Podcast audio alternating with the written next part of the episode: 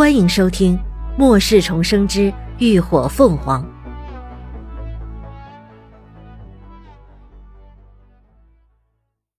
第三百七十七集，中了埋伏。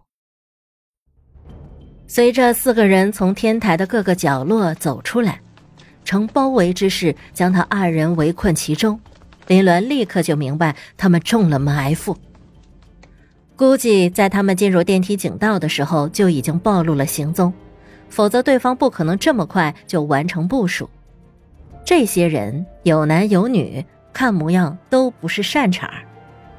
林鸾沉着眼，脑子飞快的转动起来，思考着对策。研究所的动静闹得这么大，连峰肯定已经知晓，如果不出意外的话，应该正在赶来的路上。所以他现在要做的就是尽可能的保全自己和乐乐，等到连峰的救援。幸会啊，林小姐。开口的是一个大约三十多岁的男人，梳着一丝不苟的大背头，身上穿着衬衣西裤，脚踩着一双一尘不染的皮鞋，放在末世前，妥妥一副社会精英的打扮。听语气，他显然知道林鸾是谁。精英男一边卷着衬衫的袖子，一边道：“你看这天也晚了，不如大家别折腾了，你直接跟我们走一趟。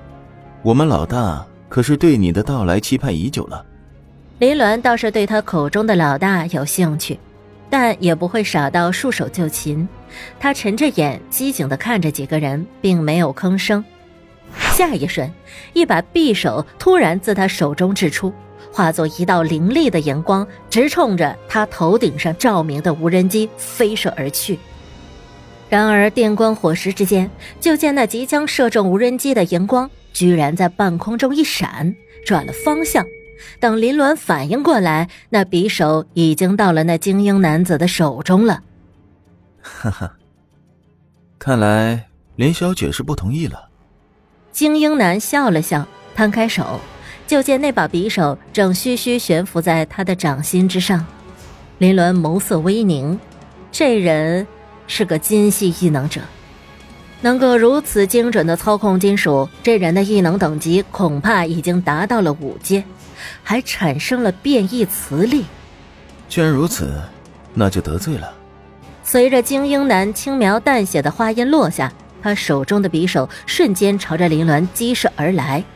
林伦没有一丝犹豫，足下轻点，整个人迅速朝旁闪躲。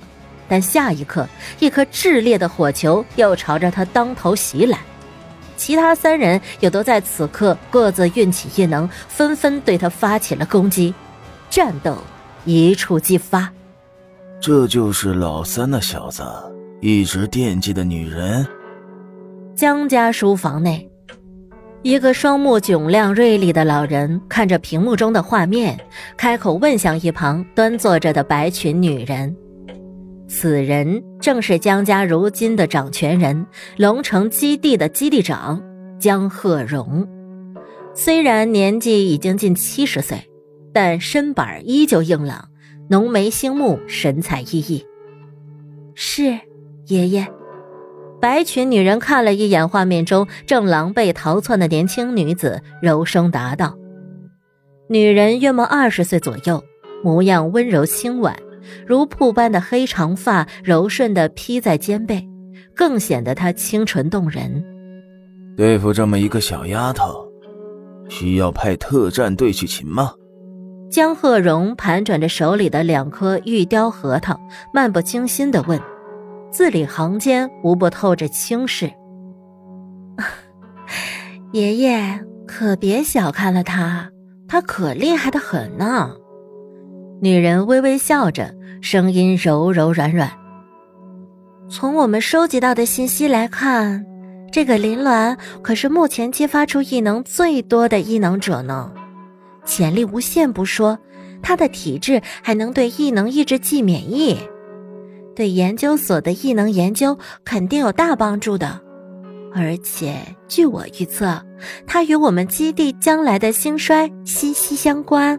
哦，江鹤荣手中的核桃一顿，星目中闪过一抹惊芒。那等老三的兴头过了，就尽快把人送进研究所吧。此刻天台上，林鸾二人已经被逼到了角落，林鸾身上更是因躲避不及，被锋刃藤蔓割出了无数道的血痕，就连白皙的脸上都多出了一道血淋淋的伤口，整个人看起来狼狈极了。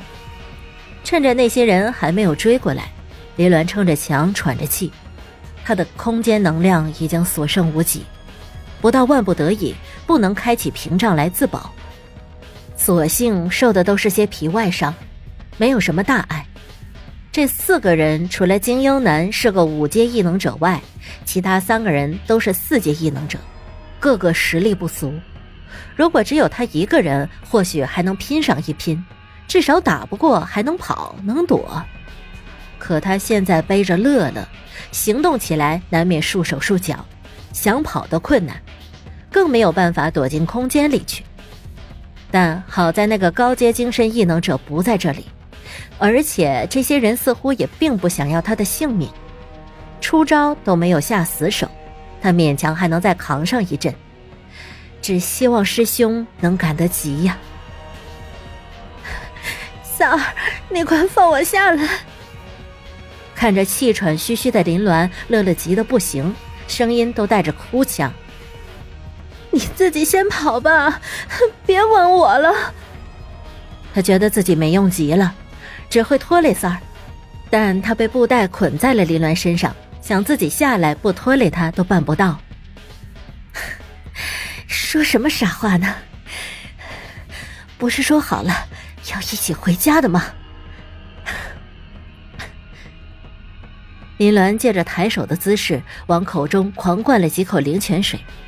看着要朝他们靠拢过来的四个人，他立刻又低声道：“别怕，你抱紧我就好。”那精英男却在这时抬手阻止了其他人，再次慢声道：“林小姐，你逃不掉的，何必白费力气呢？我刚才的提议依然有效，你当真不考虑？”一阵诡异的沉默。四周只剩下了半空中的无人机，还在持续不断的发出嗡嗡声响。